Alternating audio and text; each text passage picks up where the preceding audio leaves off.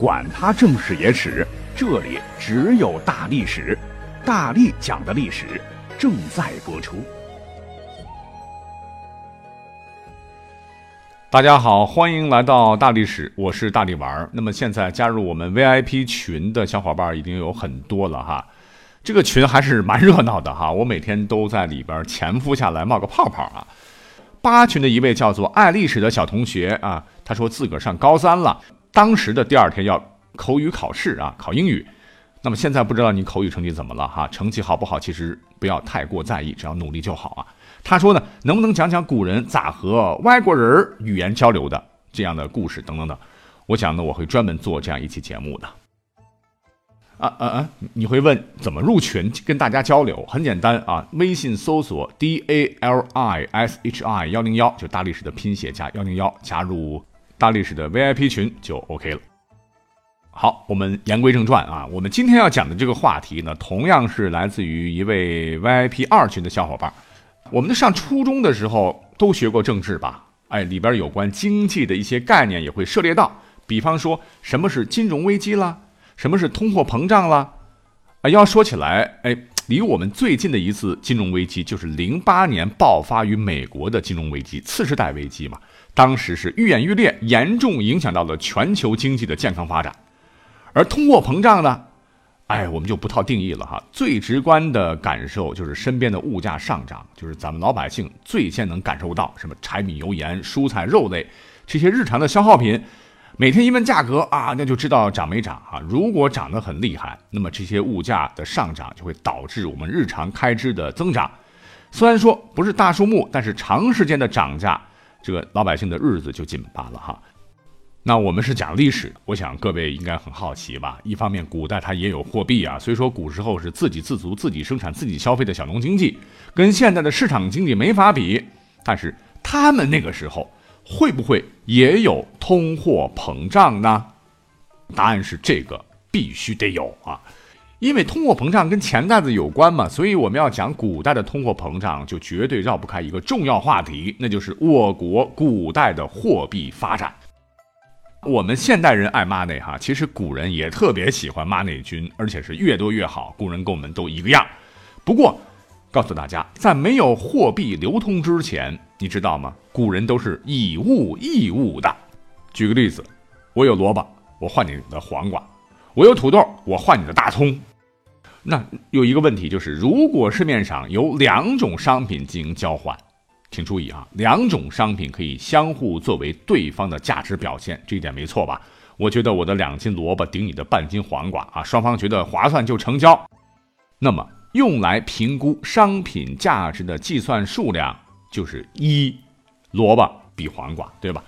如果有三种商品进行交换呢，同样道理就可以得到计算数量为三，超过三。比方说是四种商品，排列组合就多了啊，计算数量就为六。假若市面上当时有一千种商品，然后你换我的，我换你的，你再用换我的换别人的，换来换去来评估商品价值的方法就有五百种计算方式。那再加个码哈，如果商品的数量更加丰富了，有上万种东西，怎么交换啊？在没有计算机的时候，古人那会疯的呀。所以当货币。被大家公认是唯一的一种买卖东西时用来衡量价值的物件时，那有五百种商品的市场就只需要一千种价格就可以搞定了，而不是以前的上万种兑换方式。这个不好理解吗？啊，就像萝卜兑货币、黄瓜兑货币、土豆兑货币、玉米兑货币，而不是以前的萝卜多少玉米、玉米多少土豆、土豆可以换成多少根黄瓜、一根黄瓜可以换多少个土豆，哇哇哇！结果世界就因为货币的出现安静了啊，所以货币的出现大大降低了商品交换的交易成本，大大方便了人们之间的交易。那话说宋代之前呢，它是没有纸币的，远的不说，就说是在战国时期，那个时候都流通金属货币，就是金属做的钱。想当年战国七雄的时候，哎呦我的天哪！我们的这个周天子彻底就成了摆设呀。燕、赵、魏、韩、楚、秦、齐七个国家成为了华夏的主角。因为国家不同，文字不同，度量衡不同，所以货币区别非常大。你像三家分晋的韩赵魏用布币、刀币等等。布币那就不是用布做的，而是形状似铲，又称铲币，是从青铜农具演变而来的。齐国、燕国和当时一个中山国盛行的是刀币啊。那楚国，哎呦，比较另类了，因为疆域面积当时世界第一啊，盛行的这个货币多样，基本上就涵盖了刚才讲的这些。但楚国还独有乙鼻钱和颍元这两种货币。什么是乙鼻钱？蚂蚁的蚁，鼻子的鼻，也是当时楚国流通用的铜币，是种面部有字、形状似海贝的货币。而这个颍元呢？贵了哈，一种古代黄金货币，是楚国的一种称量货币，也是我国最早的原始黄金铸币。颍啊，就是楚都的都城的名字；元呢，为货币的重量单位，其含金量据测定达到百分之九十以上，质量好的可以达到百分之九十九，可见当时铸造技术的高超啊。那么使用时，根据需要将金板或者金饼切割成零星小块。然后通过特定的等臂天平来称量使用。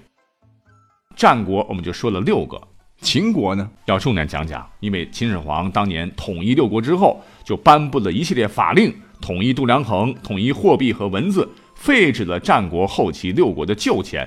那么在战国秦半两钱的基础上加以改进，就结束了我国古代货币形状各异、重量悬殊的杂乱状况。啊，那咱们现在都讲啊，什么金本位啊、银本位的啊，你可知道，在秦始皇老人家当时可是实行的金钱本位制，金就是黄金，钱就是铜钱。哎，黄金老百姓无福消受了，都是皇帝们赏赐贵族老爷们之间用的，只有铜钱儿那才是民间日常交易用的。哎，铜钱儿大家都比较熟，对吧？孔方兄啊，那根据秦制，当时的铜钱的铸币权在秦代归政府所有。政府统一规定铜钱的重量和式样，那当时铜币以重量为单位，规定一两为二十四铢，一枚铜钱的法定重量为十二铢，因此秦钱又称为半两钱。半两钱内方外圆呢，这个样式几乎几千年都没有变过，从秦一直流行到清末，直至民国初的袁大头出现。那么好了，简单介绍一下啊，话不多说，秦朝。不争气啊！眨眼间他就亡了。时间来到了汉，哎呦，麻烦了。那咱们现在的这个通货膨胀对老百姓的影响是比较大的哈，但是莫过于就是财富缩了水。老百姓生活之前拿同样的钱买东西，那现在更少了嘛。可是，在汉代啊，几乎发生了几次非常严重的通货膨胀，可把老百姓害惨了，真是倾家荡产。那么第一次通货膨胀被历史书上记载下来，就是发生在西汉初年，汉高祖刘邦刚刚登基那会儿。那个时候国家连年战争，穷的有作为九五之尊的刘邦，连登基和上朝的时候，按照礼制想要找四匹纯色的白马，找疯了都找不到，凑不齐。你别说是白马了，当时连普通的马也很难搞到啊。当时尊贵的王公大臣老爷们上朝的时候都不坐马车了，因为没马了呀，就只能坐牛车，哞哞的上朝觐见。那么穷就穷点吧，帝国刚统一嘛，与民休息，慢慢来。所以呢，屁股刚坐热的这个刘邦就当务之急要解决权力架构的问题。你看啊，秦朝为什么就嗝屁的这么快？那还不是因为权力没有集中到自家人手里吗？啊，搞什么郡县制啊？做天下的不是自家人。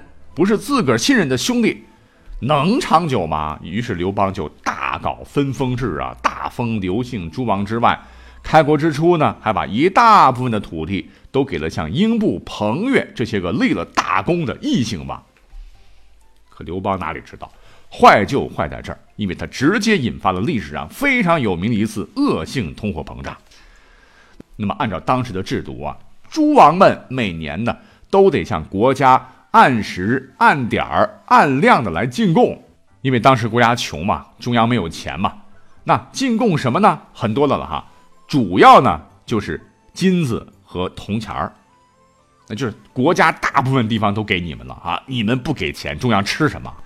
刚开始的时候，各位诸侯王还是蛮讲规矩的，可是日子没过多久啊，人的心都是自私的，都是贪婪的哈。诸王们就觉得，天下刚太平，俺们也不富裕啊啊！大头给了你中央，给你多少，我就少少多少，对吧？那不行，心里边打起了小九九，把心思动到了纳贡的这些 money 上，因为当时都是金属嘛，成色好不好？哎，咱们可以往里边掺些东西，把重量加上去。反正告诉你啊，这是黄金一百两啊，铜一百两。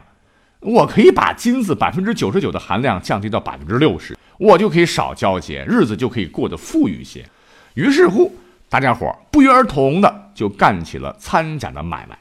据统计，进贡的那些开采出来的制钱的这个铜啊，这含量直接缩水了百分之九十啊。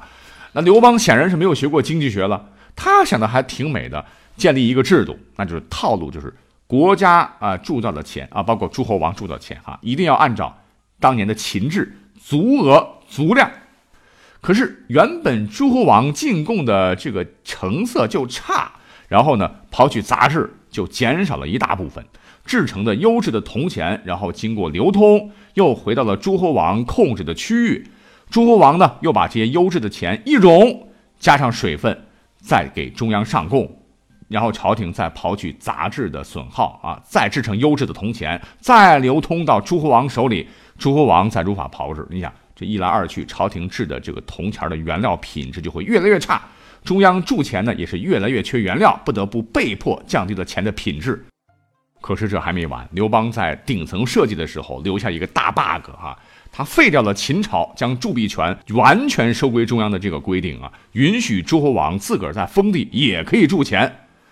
那你这不就等于给了诸侯王自个儿铸钱注水的权利吗？诸侯王们就造了一堆的劣质铜钱出来流通，这一下老百姓就惨了，因为什么？他们手里的钱也变得品质无法保证了。那么大家想一想，以前相同重量的钱分量绝对足，可以买到相应的很多东西，现在呢？出现了很多劣质的钱币流通，就没有办法按照以前的数量兑换相同的产品了，得用更多的钱去买产品，那对老百姓来讲划不着啊！啊，我干脆就把自个儿手里面呃分量足的钱留下来，将来应付个意外。那市面上量足、品质高的钱儿那就越来越少了，而劣质的钱就会越来越多了。于是乎就出现了经济学中的劣币驱逐良币的效应，通货膨胀就发生了。那劣质的钱老百姓不认呐，同样是一百个铜钱，你成分足、品质好的，以前可以买两匹布，现在还是一百个，可是水分太次，铜的含量少了，加了乱七八糟的其他金属，那老百姓眼里就不值那个价值了，一百个钱只能买半匹布了，就是这么一个简单的道理，直接导致西汉的粮食价格当时暴涨啊。据史料记载，当时每担粮食从五千钱左右，一举暴涨了三倍，达到了一万五千。我们都知道，粮食关系到民生的大事啊，其他商品也跟着疯涨，直接我们西汉的中央财政就要马上就要崩溃了哈，因为钱不顶钱了，怎么办？老百姓马上就要饿殍遍野了。这个刘邦急呀啊，赶紧推出了一个叫倒铸钱令。以前呃，你们诸侯王可以自个儿铸钱，结果造成是劣质的货币，截留国家财富。即从今以后，铸币的这个权利都是中央的，把你们的权利收回。另外，不准市面上再出现劣质的钱币，通通按照中央的分量和标准来铸造，算是在关键时刻稳住了这波的通胀。否则，告诉大家，汉可能会成为下一个短命的王朝。可是你中央这么搞的话，那有钱有权有兵的诸侯王不干了，尤其是异姓王，那都是行伍出身，断了他们的财路要跟你拼命啊！于是乎，刘邦和异姓王之间又展开了一番血雨腥风的较量。以前每回读到历史的时候，感觉好像这一段就是刘邦啊登基不久，单纯是为了政治层面的皇权，一个个的开始收拾诸侯王，大杀功臣。实际上。经济层面的原因，也是他下定决心要做掉这些诸侯的动因之一啊！但告诉各位，这仅仅是个开始，因为好戏还在后头。我们下期再会。